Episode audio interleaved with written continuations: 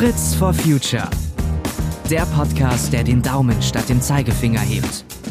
Denn nachhaltig verändern können wir uns nur gemeinsam. Eine kurze Info vorab. Das Gespräch mit Sven Plöger haben wir im Oktober 2020 geführt. Das ist wichtig zu wissen, damit ihr ein paar der Aussagen zeitlich einfach besser einsortieren könnt. Herzlich willkommen zur heutigen Folge von Fritz for Future mit einem echten Stargast. Deutschlands bekanntester Wettermoderator ist mir zugeschaltet. Ganz herzlich willkommen, Sven Plöger. Janine, ich grüße dich. Hallo, hallo. Sven, du bist nicht nur Meteorologe, du beschäftigst dich auch sehr intensiv mit dem Klima. Das ist ein Unterschied, das muss man immer wieder sagen. Und ich würde mit dir heute gerne diskutieren, was es eigentlich bringt, CO2 einzusparen. Alle reden immer davon, dass wir das hinbekommen müssen. Aber warum zu viel CO2 in der Atmosphäre zu steigenden Temperaturen führt, das ist vielen eigentlich gar nicht so klar. Erklär uns doch mal bitte, was eigentlich das Problem ist. Ja, Janine, das ist so eine Sache mit dem CO2, das Kohlendioxid, das ist ein Gas mit zwei Seiten, einer guten und einer weniger guten Seite. Und weil man ja gerne mit der guten Seite anfangen, will ich das auch tun.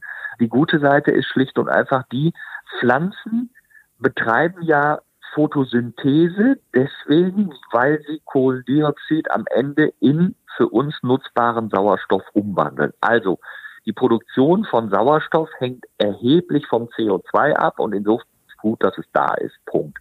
Jetzt haben wir aber den zweiten Punkt. Wir als menschliche Gesellschaft, wir impfen die Atmosphäre mit immer mehr CO2. Das meiste CO2 ist im Gestein übrigens abgelagert und ein bisschen ist in der Atmosphäre. Und wir tun jetzt dadurch, dass wir fossile Energieträger verbrennen, immer mehr CO2 in die Atmosphäre. Und dann hat dieses CO2 dort seine negative Seite, denn es fungiert quasi als Treibhausgas. Was passiert da eigentlich? Jetzt kann man sich ganz schnell mal ein Treibhaus vorstellen. Beim Treibhaus kennt man immer folgenden Prozess. Wenn man da so drin steht und es ist, sagen wir mal, Winter, dann ist es draußen kalt und jetzt geht man da in dieses Glashaus, da ist ja gar keine Heizung drin, aber die Sonnenenergie kommt letztendlich durch dieses Glas durch, aber die Wärme kann nicht mehr so weichen, die staut sich dann in diesem Treibhaus und deswegen ist es dort wärmer und das ist gut und da freuen sich die Tomaten und auch andere Pflanzen, die da so drin sind, äh, ganz hervorragend drüber, dass das so ist. Wieso funktioniert das aber. Und jetzt weiten wir den Blick und gucken nochmal in die Atmosphäre. Wenn die Sonne scheint, dann ist die Sonnenstrahlung eine kurzwellige Strahlung. Und diese kurzwellige Strahlung, die erwärmt die Luft nicht. Das heißt also, von oben kommt Strahlung und erreicht irgendwann mal den Erdboden und dann wird der Erdboden erwärmt. Würde kurzwellige Strahlung die Luft erwärmen, dann wäre es logisch, dass je näher wir der Sonne kommen, desto heißer wäre und würde es. Das entspricht dann übrigens der ganz netten Sage vom Ikarus, der damals ja sich Flügel gebaut hat und dann ist er äh, nach oben aufgestiegen und ist geflogen, aber die Flügel waren aus Wachs zusammengeklebt und jetzt kam er der Sonne immer näher, es wurde immer heißer, das Wachs ist geschmolzen und Ikarus stürzte ins Meer und ertrank.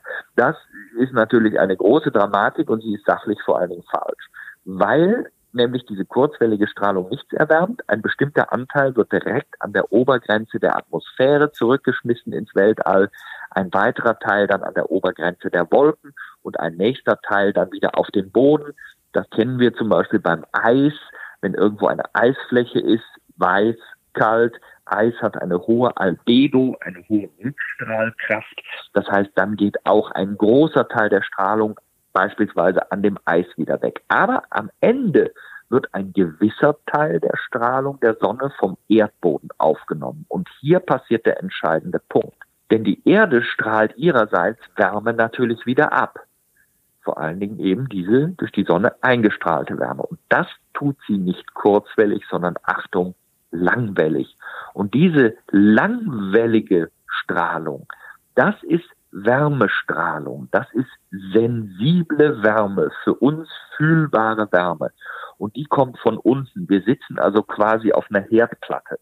Jeder, der irgendwie mal an einem sonnigen Tag über den Strand gelaufen ist, möglicherweise dann auch noch mit schwarzem Sand, der weiß, wie warm es unten ist. Gut, unten ist unmittelbar Wärmeleitung, klar, auch durch die Strahlung verursacht. Aber dann geht es mit jedem Kilometer nach oben runter mit den Temperaturen. Und jetzt kommt das CO2 und der Vergleich mit dem eingangs gemachten Treibhaus, mit dem Glashaus letztendlich auf. Denn diese fühlbare Wärme, diese langwellige Wärmestrahlung, die erreicht auch das CO2-Molekül und dann liefert sie diesem Molekül Energie, es setzt sich in Bewegung und dann setzt dieses Molekül in alle Richtungen, und das ist der wichtige Satz, in alle Richtungen diese Energie wieder frei. Es absorbiert sie und setzt sie anschließend wieder frei. Und dieses Freisetzen geschieht, weil es in alle Richtungen geschieht, natürlich auch nach unten. Und damit wirft es einen gewissen Anteil dieser langwelligen, fühlbaren Wärme die eigentlich ins Weltall raus möchte, wieder zurück zu uns. Und dadurch bleibt am Ende wie in diesem Glasdach letztendlich ein gewisser energetischer Anteil zurück. Und das ist der Treibhauseffekt. Und dass wir ihn haben, ist auch gar nicht so schlecht. Denn ohne Treibhauseffekt, also ohne Atmosphäre und ihre Gase, wie zum Beispiel das CO2, aber vor allen Dingen auch den Wasserdampf H2O und auch andere, würde es auf dieser Erde eine Achtung Mitteltemperatur von minus 18 Grad geben. So haben wir erfreuliche plus 15. Das heißt, Treibhauseffekt ist gut, weil er das Leben erst möglich macht, aber zu viel davon macht eben diesen Luftkörper immer wärmer. Wir haben fünf Billiarden Tonnen Luft, also viel Luft. Und die wird natürlich, wenn wir eine immer dichtere Gasschicht in die Atmosphäre packen, auch langsam erwärmt. Das ist der Prozess, den wir spüren. Das ist ähnlich wie in einem Raum. Wenn du einen Raum hast und hast die Heizung auf zwei gestellt, dann hat man ein Gleichgewicht der eingehenden Energie und dessen, was verloren wird, und dann haben wir eine konstante Temperatur. Wenn wir jetzt diesen Schalter einfach auf fünf drehen, dann bullert die Heizung stärker, die ersten Minuten oder vielleicht auch die erste halbe Stunde, je nachdem, wie die Raumgröße ist, merke ich noch gar nicht, dass sich was verändert. Irgendwann beginnt es wärmer zu werden und ich habe dann bei Stufe 5 ein neues Gleichgewicht. Und dieses neue Gleichgewicht, das ist dann das, was mit Stufe 5 erreicht wurde. Und der Übergang in diesem Raum ist jetzt praktisch ein Klimawandel. weil wir immer mehr Gase reinbringen, gibt es jetzt gerade diesen Übergang zu einem neuen Gleichgewicht. Und das verändert tatsächlich das gesamte Klimasystem. Und damit ist CO2, letzter Satz, Sauerstofflieferant und das ist gut. Und CO2 ist aber auch maßgeblich für den Klimawandel verantwortlich. Und da der Klimawandel für viele Menschen auf dieser Ebene vor allen Dingen am Ende extremeres Wetter Nachteile bringt, ist das die nicht gute Seite des CO2. Ich hätte mir dich als Physiklehrer gewünscht. Jetzt gibt's ja immer wieder Menschen, die sagen, wir kommen mit dem Klimaschutz in Deutschland manchmal noch so schwer voran, weil die Auswirkungen des Klimawandels bei uns hier in Deutschland noch nicht so deutlich zu spüren sind. Die schmelzenden Pole sind da gefühlt immer ganz weit weg. Welche Veränderungen haben wir hier in Deutschland, die auf den Klimawandel zurückzuführen sind, die eigentlich jeder schon wahrnehmen könnte? Also es gibt ja tatsächlich viele Menschen, die mittlerweile wahrnehmen, dass sich irgendetwas tut. Ich sehe das ja in meinem täglichen Geschäft, wenn ich meine Wettervorhersagen im Fernsehen mache. Ich werde also ganz oft mit Mails von Zuschauern konfrontiert, die immer wieder die gleiche Frage stellen, wo bleibt der Regen? Und das war früher keine typische Frage von Zuschauern. Immer gesagt haben, schönes Wetter ist Sonnenschein und darauf warten wir. Und das Wichtigste im Wetterbericht ist zu sagen, wann kommt schönes sonniges Wetter. Das hat sich grundlegend und fundamental in den letzten drei Jahren geändert. Und damit ist das auch tatsächlich das große dominante Thema, was Menschen wirklich erkennbar spüren. Das ist nämlich die Dürre. Wir haben jetzt seit mittlerweile drei Jahren viel zu wenig Regen. Wenn wir das ausgleichen wollen würden, dann müssten wir in der Fläche in Deutschland, klar, das ist von Region zu Region unterschiedlich, was gefallen ist. Der Alpenraum war etwas begünstigter als andere Regionen. Aber dann müssten wir letztendlich 300 bis 600 Liter Regenwasser auf den Quadratmeter bekommen, um die Dürre auch in den tiefen Schichten des Bodens, die wir ja gar nicht sehen, Oft haben wir das Gefühl, ach, oben ist wieder feucht, dann ist alles gut. Nein, das ist noch nicht der Fall, weil dieses Wasser muss erstmal unten rein. Das heißt, mit 300 bis 600 Liter pro Quadratmeter, das ist ein Jahr bis ein ganzes Jahr, was wir praktisch hinten dran stehen, was wir im Defizit haben. Und diese Dürre, die ist natürlich spürbar, weil die Menschen sehen an ihren Pflanzen, an ihren Gärten, dass ganz viel verdorrt. Die Menschen machen sich Sorgen, sie sehen auch die Probleme und hören die Probleme in der Landwirtschaft. Da ist man natürlich dann unmittelbar an unserem eigenen täglichen Leben dran und schon wird dieses Thema Klimawandel wahrgenommen. In den letzten Jahren wurde ja dann immer wieder eine solche Trockenheit unterbrochen von Starkregenfällen. Also wir hatten es dann lange viel zu trocken. Die Böden sahen fast wie bei einer Trockenheit, wenn man sich so Bilder vorstellt, kennt man das ja, wenn das oben so Risse hat, angebrochen ist. Und dann gibt es einen Starkregenfall, dann haben wir immer das Problem, dass tatsächlich dieses Wasser einfach nicht vernünftig abgeführt werden kann. Also es geht dann nicht schön in die Böden rein, sondern es kommt viel zu schnell.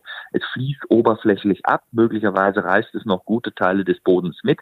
Und genau das das haben viele Menschen jetzt gespürt, dass sich das Wetter irgendwie verändert und damit auch der Klimawandel haptisch wird. Und das sehe ich an der mich immer wieder erreichenden Frage von den Leuten, ist das jetzt schon der Klimawandel? Und ich sage dann immer ja, weil eine einzelne Dürre hatten wir früher auch schon. 1976 war trocken, 59 war trocken, 47 war trocken, 34 war trocken. Die Älteren erinnern sich jetzt sicher an 1911, nicht? war auch trocken. Das heißt also, das hatten wir immer mal. Aber dass drei Jahre so am Stück trocken sind, das ist tatsächlich ein höchstwahrscheinlich durch den Klimawandel verursachtes Ergebnis. Und damit müssen wir jetzt tatsächlich umgehen. Und das ist tatsächlich auch die entscheidende Stelle, wo wir einfach sehen, dass Menschen anfangen, über die Thematik nachzudenken, dass Menschen sich Sorgen machen und aus dem heraus, leider ist das bei dem Klimathema dann immer gleich auch eigentlich zu spät, aber bereit sind, tatsächlich ihr Verhalten möglicherweise zu ändern. Geht alles viel zu langsam, das ist gar keine Frage. Aber das wäre so eine Schlüsselstelle. Auch das Waldsterben, was wir feststellen. Wir Deutschen sind sehr eng gebunden an den Wald. Wir haben ein gutes Waldfeeling, sage ich mal. Viele Menschen kennen den Wald, gehen gerne in den Wald, gehen wandern, gehen spazieren, haben eine Verbindung zur Natur und sehen jetzt eben die entsprechenden Schäden. Und genau das ist die Stelle, wo dieser Klimawandel an uns ranrückt.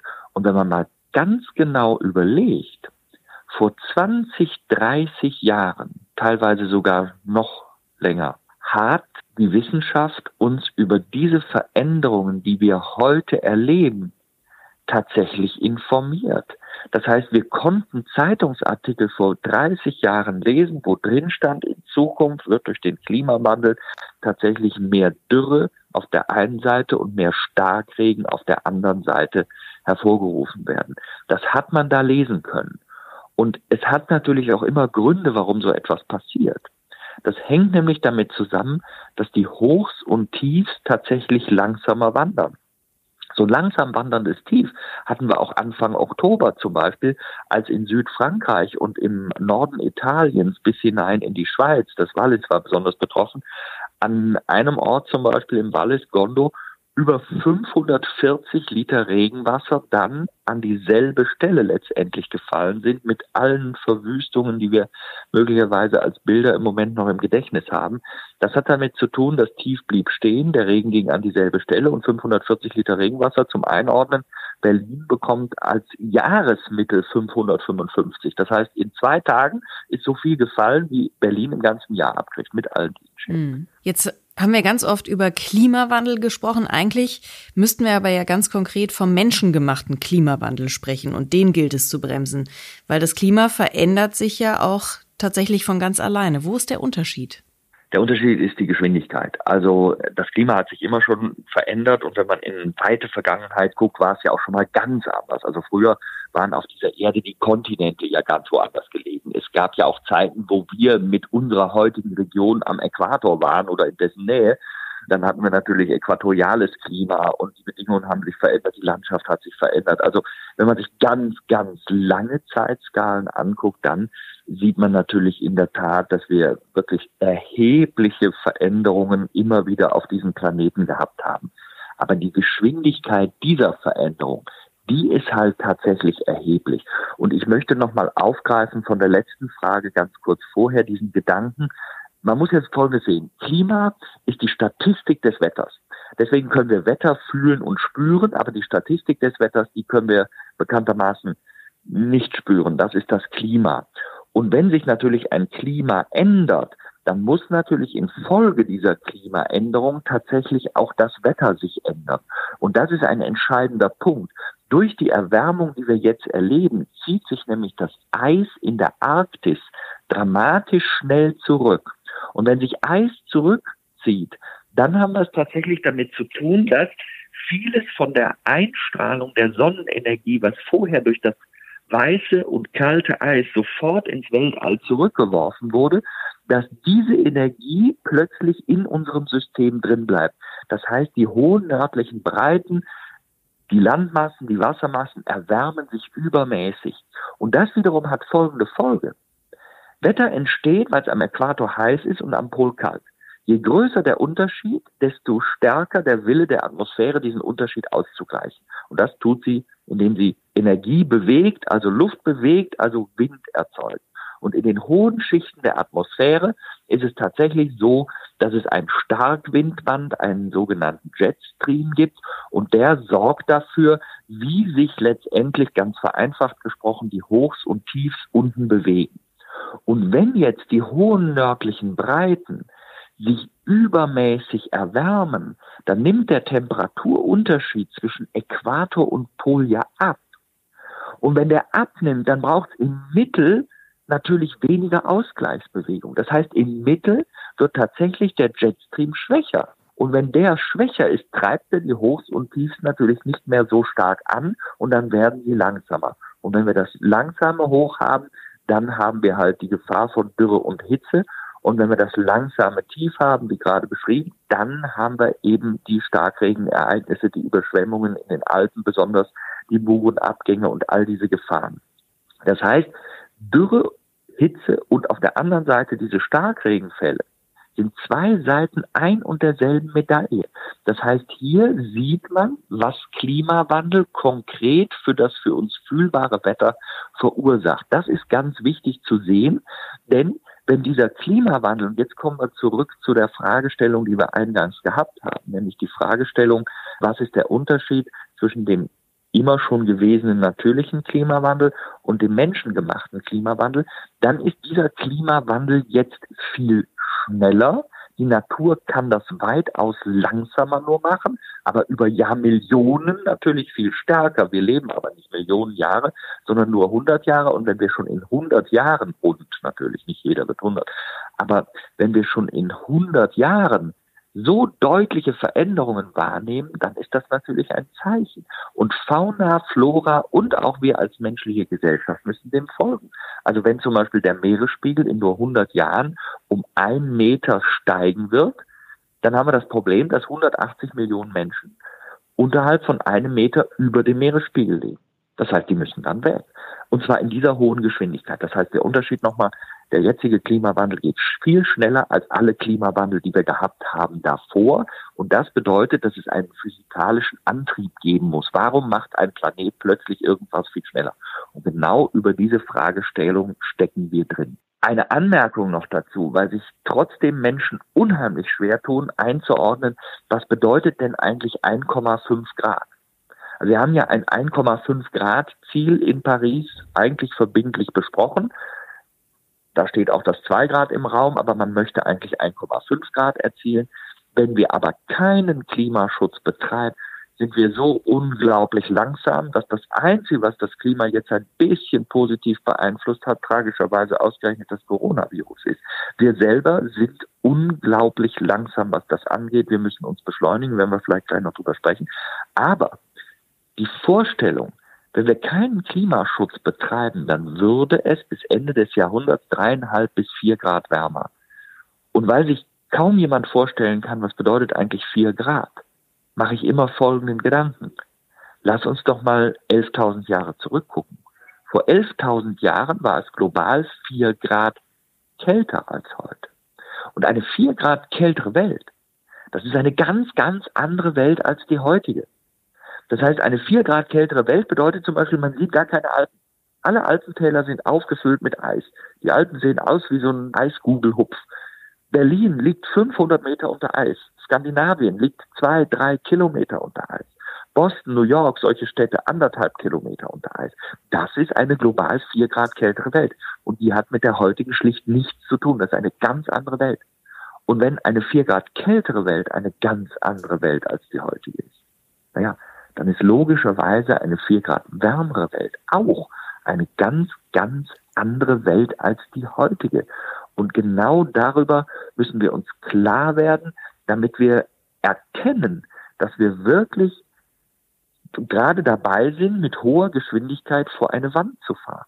Letzter Satz von mir dazu. Ich komme mir im Moment vor, als sitze ich als Zuschauer, Zuschauer bin ich deswegen, weil ich Meteorologie studiert habe, ich sitze als Zuschauer vor einem beginnenden Blockbuster. Ne? Das sind diese, diese Filme, wo gleich die Protagonisten in einer dramatischen Situation sich befinden und irgendwie da rauskommen wollen. Und da fiebert man mit und deswegen ist man Zuschauer und deswegen gibt es den Blockbuster, weil es diese aufgeregte Geschichte gibt. Aber am Anfang fangen diese Filme immer so an, dass alle, obwohl die Bedrohung für den Zuschauer schon vollkommen klar ist, noch ganz frisch und munter da durch die Gegend laufen lassen, sich den Wind durch die Haare wehen lassen und sich über nichts Gedanken und ich habe im Moment ein bisschen das Gefühl, ich bin Zuschauer genau dieser Szene, sehe diese Gesellschaft, wie sie immer noch viel zu träge, schrägstrich fast nicht wahrnimmt, welche Dramatik da vor unserer Nase hängt. Und deswegen finde ich so wichtig, dass wir darüber immer wieder A sprechen, dass wir aber auch beginnen, aktiv zu handeln. Und ich selber sehe mich deswegen auch nicht als Missionar, sondern ich sehe mich vor allen Dingen als jemand, der diese schwierigen Themen versucht zu übersetzen wie heute jetzt mit dir, Janine, der ich dich jetzt endlich mal wieder zu Wort kommen lassen möchte. ja, du hast gesagt, wir müssen anfangen, wir müssen endlich beginnen zu handeln. Wie machen wir das denn? Also was sind denn die wichtigsten Punkte, wo wir wirklich alle aus dem Quark kommen müssen, um CO2 aus der Atmosphäre rauszubekommen, beziehungsweise gar nicht erst so viel reinzupusten? Genau, es sind natürlich genau zwei Spannungsfelder. Das eine ist das Feld, wo wir ganz schlecht sind. Das ist das Emissionen verhindern, also weniger CO2 zu emittieren, kommt gleich ein Satz zu. Und das zweite ist die Anpassung an das, was wir jetzt schon erleben. Das fällt uns manchmal leichter, weil wir dann eine konkrete Situation, wenn ich irgendwo eine Stadt habe und kann ausrechnen, wie viel der Meeresspiegel oder um wie viel bei Starkregen Flusspegel steigen können, dann kann ich mir als Abwehrmaßnahme das Bauen einer Mauer oder eines Deiches vorstellen, also einer Schutzmauer in dem Fall gegen Wasser. Dann kann ich mir so etwas vorstellen und kann das sehr konkret umsetzen und habe einen ziemlich linearen Denkvorgang, um diese Baumaßnahme jetzt zu ergreifen. Das sind Anpassungsmaßnahmen, die aber viel Geld kosten und die, wenn das Klima irgendwann völlig aus dem Lot gerät und diese Gefahr besteht, dann werde ich diese Anpassungsmaßnahmen, die dann überall auf dieser Welt immer stärker nötig sind, und ich denke jetzt an die schwierige ökonomische Situation von vielen Entwicklungsländern. Das heißt, es werden viele Länder nicht bezahlen können und irgendwann kommen wir auch an unsere Grenzen. Und es gibt viele Studien, die sagen, zwei bis elf Euro bekomme ich muss ich letztendlich zahlen für jeden Euro, den ich jetzt nicht in den Klimaschutz gesteckt habe. Oder auch umgekehrt, jeder Euro zahlt sich mit zwei bis elf Euro aus, womit vernünftige Klimaschutzmaßnahmen also tatsächlich die äh, allerbeste Anlageform sind, die man überhaupt machen kann. Nicolas Stern, der war einige Jahre mal Präsident der Weltbank. Nicolas Stern hat mal den Satz gesagt, der Klimawandel ist Ausdruck des größten Marktversagens dieser Welt. Also und, und der kennt sich aus mit diesen Themen und hat dieses Problem erkannt. Also vor dem Hintergrund ist eine ganz wichtige Maßnahme für mich, dass wir unsere Gelder steuern, unsere Gier lenken. Wir sind, wie wir sind. Das ist das Tragische. Wir gehen oft beim Klimaschutz davon aus, dass wir erstmal alle besser werden müssen. Nicht? Also wir müssen diese Einsicht haben, Menschenskind, bisher haben wir es falsch gemacht, aber ab jetzt werden wir alles richtig machen. Und ob dieser große Moment der kollektiven Einsicht von acht Milliarden Menschen, knapp acht Milliarden Menschen, 7,8 sind wir im Moment, ob diese große kollektive Einsicht denn mal kommt, also das mag ich nicht nur bezweifeln, sondern das wird nicht so sein. Das heißt, für mich ist es ein ganz klarer Punkt, wir müssen unsere Gier lenken, wir müssen unsere Gelder lenken, wir müssen eine Investition erreichen in Green Energy. Wir müssen also tatsächlich schauen, wie kriegen wir einen Green Deal hin. Ursula von der Leyen verdeutlicht das ja im Moment schon mal impulsgebend für die EU. Ich hoffe, dass sie da Erfolg hat und dass es auch Nachmacher geben wird.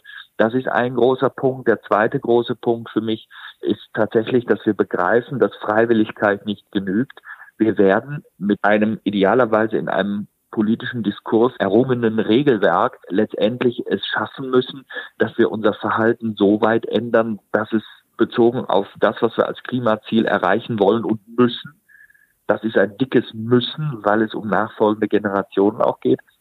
Wir müssen tatsächlich ein solches Regelwerk ersinnen und uns dann daran halten. Und wir müssen auch einige Grundgedanken auf der ganz großen Ebene machen. Aus meiner Sicht sind zum Beispiel die Klimakonferenzen, die internationalen, wo die 26. Konferenz ja jetzt ausfällt, weil Corona stattfindet, die hätte in Glasgow sein sollen, wenn die dann nachgeholt wird, wir müssen uns über die Systematik der Klimakonferenzen Gedanken machen, weil wir jedes Jahr das Gleiche erleben. Es ist ein langes Geschacher ums Geld mit einem Minimalergebnis dann, weil jeder versucht, noch so stark wie es geht in die Länge zu ziehen, oder weil viele, nicht jeder, aber viele versuchen, so stark wie es geht in die Länge zu ziehen, dass all die Dinge, die man bisher immer gemacht hat, immer noch gehen, so lang wie möglich. Letztendlich müssen die, die vorangehen müssen und wollen, Deutschland muss und will aber ja auch, die müssen dann auch tatsächlich hier Impulse setzen können. Und das können sie nicht, weil es einen systematischen Fehler gibt. Und dieser systematische Fehler steckt darin, dass man ein Abschlusskommuniqué einer Klimakonferenz immer nur dann rausgeben kann, wenn, Achtung, Einstimmigkeit besteht.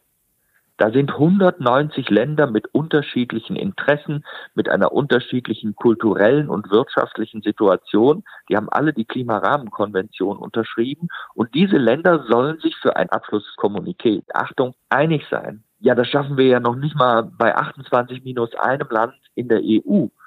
Und jetzt 190 Länder. Das heißt, die Systematik der Einigkeit muss hinterfragt werden. Man muss sich überlegen, ob man dann nicht einfach sagt, die, die Zugpferde sein wollen und eben müssen, die sollen das auch tun. Und die anderen, ja, möglicherweise muss man sie vorübergehend zurücklassen, bis die Einsicht durch die erkennbaren Wetterveränderungen und Schäden, die ja weitergehen, die Atmosphäre hört ja nicht auf, sie interessiert sich auch gar nicht für uns. Der Atmosphäre ist vollkommen egal, was auf diesem Planeten passiert. Wir müssen es verstehen und wenn wir es verstanden haben, reagieren. Alles andere ist vollkommen uninteressant. Und es werden dann auch Länder da sein, die eine Zeit lang, wie jetzt die USA durch ihren Präsidenten verursacht, da nicht mitmachen wollen. Aber wenn der Deckel da mal vom Topf ist, nicht? Ich meine jetzt also den Präsidenten, wenn da mal ein anderer sein sollte. Es gibt in den USA unglaublich viele Kräfte in verschiedenen Staaten, Kalifornien, Texas, Florida und viele andere mehr, wo man eine ganz andere Denke hat als der rückwärtsgewandte Präsident. Und wenn die dann nach vorne kommen, kann sich so ein Land, Amerika ist bekannt dafür, dass es sich sehr schnell ändern kann und verändern kann, kann so ein Land plötzlich also wieder einsteigen in die Thematik und tatsächlich auch einen Schub liefern. Und dieses müssen wir uns offen halten, aber die Systematik der Einstimmigkeit muss aus meiner Sicht weg. Das sind so verschiedene große Schrauben und dann gibt es natürlich am Ende wieder die Schraube, wo kann denn jeder tätig werden, wo kann jeder von uns mit Einsicht sein Verhalten ändern, wo können wir feststellen, dass das Wort Verzicht, was erstmal nicht gut klingt, an der einen oder anderen Stelle vielleicht auch eine Bereicherung sein kann. Das haben wir durch Corona möglicherweise gesehen. Aber da hörst du ja genauso oft wie ich auch von vielen dann das Argument, was soll denn das bringen, wenn ich hier als kleines Licht irgendwas tue? Was bringt es denn? Das ist, äh, ich sage immer, das ist das Additionsproblem. Es kommt einfach, es ist nur die Summe interessant. Du kannst die Welt allein nicht retten, ich kann das nicht, niemand kann allein die Welt retten, wenn alle anderen weitermachen wie immer. Deswegen sage ich ja, braucht die politischen Rahmenbedingungen. Sonst haben wir so lustige Sachen, in Anführungszeichen lustig. Es wurde noch nie so viel über Umwelt- und Klimaschutz gesprochen wie 2019. Letztendlich auch natürlich durch Fridays for Future und vieles andere mehr. Wir haben das Thema in unseren Köpfen drin.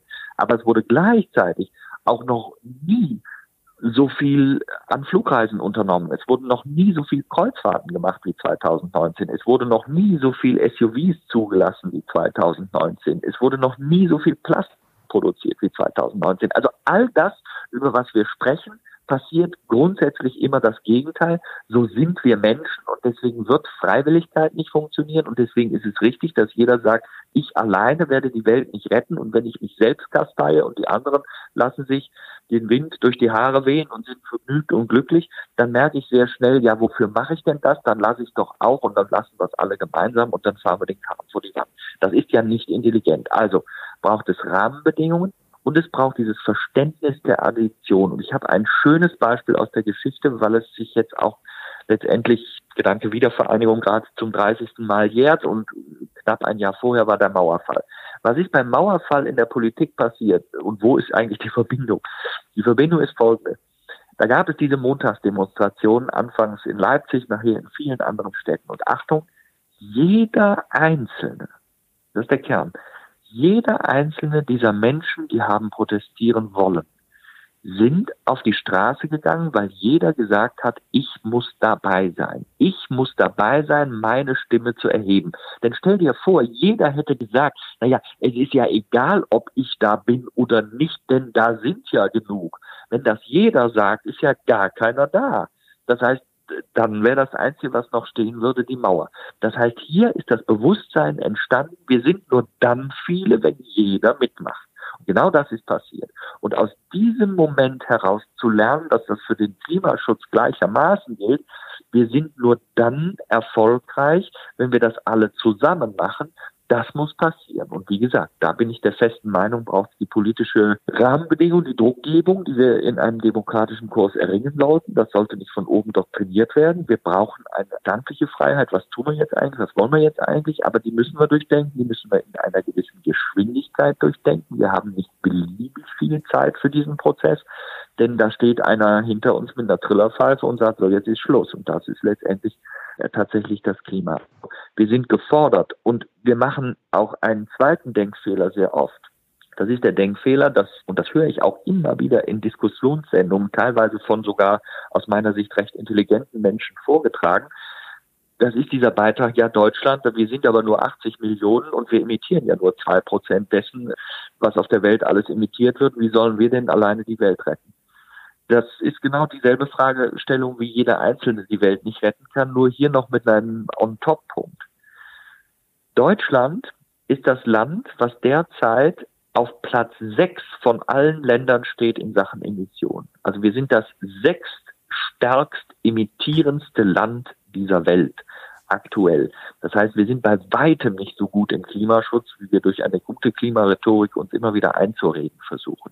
Nochmal, wenn man auf Platz 6 ist, es aber 194 Länder auf der Welt gibt, dann bedeutet das auch, dass 187 Länder natürlich hinter uns liegen. Und wenn wir als Argument verwenden, wir sind ja so ein kleines Land und wir emittieren ja so wenig, dann deswegen müssen erstmal die anderen, dann können natürlich alle 187 Länder, die hinter uns sind, erst recht dieses Argument vortragen.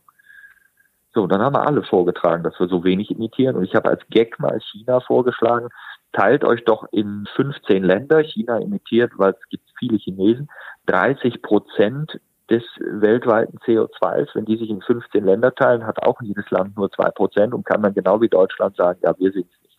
Das heißt also, dieses, dieses Verständnis muss wachsen, dass das eine Summation ist. Erst dann wird es interessant. Und noch ein letzter Gedanke dazu, weil manche denken, zwei Prozent sei wenig ein dickes Achtung. Also mehr als 100 Prozent kann ja niemand emittieren. 100 Prozent, das ist das, was wir alle zusammen emittieren. Da wir 194, also knapp 200 Länder sind, müssen wir ja 100 Prozent auf 200 Länder verteilen. Da muss man 100 durch 200 machen und das ist ein halb. Das heißt 0,5. Also ein Land, was 0,5 Prozent in der Emission überschreitet, ist an seiner Obergrenze. Wenn wir zwei Prozent emittieren, sind wir viermal zu hoch. Also das ist der ganz einfache Gedanke dazu. Kurz, Additionsproblem, wir müssen addieren, erst dann wird es interessant. Das zeigt uns, wir sind als Gesellschaft gemeinschaftlich gefordert, Einzelne das lösen zu lassen und andere kümmern sich nicht drum. Das wird dieses Problem nicht lösen können. Und wir müssen bei einfachen Divisions- und Dreisatzaufgaben uns konzentrieren. Und dann sehen wir sofort das Ergebnis, dass jeder mitmachen muss. Aber das müssen wir als Gesellschaft verstehen. Wenn wir das nicht verstehen, dann fehlt uns das Verständnis und das interessiert diesen Planeten nicht. Denn dieser Planet braucht uns ja bekanntermaßen gar nicht, sondern wir brauchen ihn. Absolut. Es gibt ja diesen schönen Witz, finde ich, das ist der einzige Witz, den ich unfallfrei erzählen kann. Das ist der, wo sich zwei Erden treffen und da sagt die eine zur anderen, du, ich habe Homo sapiens. Und da sagt die andere Erde, ach, das ist nicht schlimm, das geht vorüber. Und dieser Witz ist zum einen furchtbar komisch und zum anderen furchtbar tragisch. Und der beschreibt eigentlich unsere Gesamtlage. Punkt. Fertig. Und da sind wir auch beim Thema Humor. Du hast gerade ein Buch veröffentlicht, ein neues Buch. Und das hat auch ein Stück weit einen humoristischen Titel, finde ich. Zieht euch warm an, es wird heiß. Wie viel Humor braucht es beim Klimaschutz? Ja, also das fängt wirklich mit diesem Satz an. Das ist übrigens ganz witzig. Zieht euch warm an, es wird heiß. Also das soll natürlich kurz zum Nachdenken anregen und ist natürlich, klar, da, da geht der Spruch versus die Gesamtsituation. Und es ist ungefähr so, dass etwa zehn Prozent der Leute mich fragen, ja, wieso soll ich denn mich warm anziehen, wenn es heiß wird? Und da sehe ich dann, ah, okay, ihr habt es jetzt nicht verstanden, aber 90 Prozent der Menschen verstehen es und schmunzeln und genau das ist wichtig. Ich glaube, wir sind ja in einer Situation, wo wir uns selbst entlarven müssen. Und erst wenn man sich selbst offen und ehrlich entlarvt hat, und das kann man mit Humor am besten, dann sind die Köpfe auch, wenn man einen Humormoment hat, offen, um überhaupt Dinge aufzunehmen. Also wenn man ständig mit dem erhobenen Zeigefinger rumrennt, wenn man mit verbrämtem Gesicht durch den Alltag geht, dann ist das Leben nicht wirklich schön. Und das vergrößert auch nicht unbedingt die Bereitschaft, aktiv zu werden in eine gute Richtung, sondern wenn man auch mal lachen kann, wenn man heiter sein kann, wenn man sich entlarven kann, trotz einer Ernsthaftigkeit einer Situation, dann wird sie in ihrer Dramatik auch ein bisschen kleiner und auch händelbarer und behandelbarer. Und, und das kann man ja auf verschiedene Art machen. Also ich habe zum Beispiel immer wieder eine Situation, wenn ich irgendwo unterwegs bin und mir die Menschen also erklären wollen, wie schlimm und schrecklich Windräder doch sind. Und als erstes erkläre ich ein bisschen humoristisch gerne, dass klar, natürlich ein Windrad steht da und man guckt da drauf und man findet das vielleicht irgendwie jetzt nicht unbedingt schön und, und es blinkt ja auch und äh, dann muss man sich die Frage stellen, warum blinkt das eigentlich? Und dann sage ich aber den Leuten oft im Nachgang, zeige ich gern ein Bild von Windrädern und anschließend ein Bild von unseren Strommasten. Und dann sage ich den Leuten oft, hey, eure Strommasten sind auch nicht so wahnsinnig schön. Ihr habt euch nur an sie gewöhnt, weil die waren schon, als ihr Kinder wart, da. Das Windrad kommt neu und das wird erstmal zurückgewiesen. Und klar, ein Windrad dreht sich, das macht ein Strommast im Allgemeinen nicht. Und wenn man sowas so erzählt, dann ist eine entspanntere Wahrnehmung oder manchmal diese NIMBY-Problematik, not in my backyard, nicht? Dann sagen die Leute, ja, Windenergie finde ich gut, aber nicht bei mir. Das ist natürlich doof für das Windrad, weil es gibt natürlich, jeder wohnt woanders. Und wenn jeder mit gleichem Recht das Gleiche sagt, kann das Windrad ja nirgends mehr hin, weil wo soll es denn stehen? Und dann sage ich den Leuten manchmal auch, na ja, also ihr wollt keine Windräder, ihr wollt keine Kohlekraftwerke, ihr wollt äh, erst recht keine Atomkraftwerke, ihr wollt mittlerweile auch ganz oft wegen Verblendungsgefahr keine Solarzellen, ihr wollt einfach nichts, ihr wollt nur den Strom aus der Steckdose. Und wenn ich dann sage, ja, das ist aber höchst physikalisch, höchst anspruchsvoll gedacht. Dann merke ich immer, dass alle mal anfangen nachzudenken, ja, wenn wir alle immer Sachen wollen, die nicht funktionieren, wie so ein Aufkleber Schwerkraft, nein, danke. Das fand ich mal einen sehr lustigen Gag. Damals die Atomkraftdebatte war, nicht Atomkraft, nein, danke, der berühmte Aufkleber. Das war eine ernste Situation, die war gesellschaftlich und da hat sich viel bewegt und wir waren unklar. Wir sind ja bis heute in einem schwierigen Verhältnis zur Atomenergie. Wir haben ja auch politisch den Ausstieg aus dem Ausstieg, aus dem Ausstieg aus der Atomkraft, aus der Kernkraft gemacht. Das zeigt, dass unsere Linie schwer ist. Aber wenn man dann plötzlich neben Atomkraft Nein Danke so einen netten Aufkleber sieht, Schwerkraft Nein Danke, dann kriegt man einen heiteren Moment und stellt sich dieser Thematik vielleicht etwas lockerer. Und Lockerheit hat immer überall geholfen. Also ich kenne keinen Moment, wo eine völlige Verspannung, Versteifung, unnötige Aufregung uns wahnsinnig weitergebracht hätte. Panik übrigens auch nicht. Ich bin nicht ein Anhänger dessen, dass wir alle eine, eine Panik entwickeln müssen, weil Panik führt nach meinem Dafürhalten oft nicht zu einem koordinierten, guten, gesunden Handeln. Ich kann dir nur 100 Prozent zustimmen und sehe das ganz genauso. Vor allen Dingen auch in Bezug auf die Tatsache, dass Humor gut tut und das Lachen gut tut. Vielen, vielen Dank, Sven, für das tolle Gespräch. Gerne. Ich lache sehr gerne und wir haben auch schon viel zusammen gelacht, wir beide. Das stimmt. Herzlichen Dank für das tolle Gespräch. Und wenn euch diese Folge gefallen hat, dann freuen wir uns über eine gute Bewertung und übers Teilen natürlich. Feedback könnt ihr gerne an fritzforfuture.henkel.com schicken und alle bislang erschienenen Folgen findet ihr auf henkel.de slash podcast. Fritz for Future. Der Podcast, der den Daumen statt dem Zeigefinger hebt. Denn nachhaltig verändern können wir uns nur gemeinsam.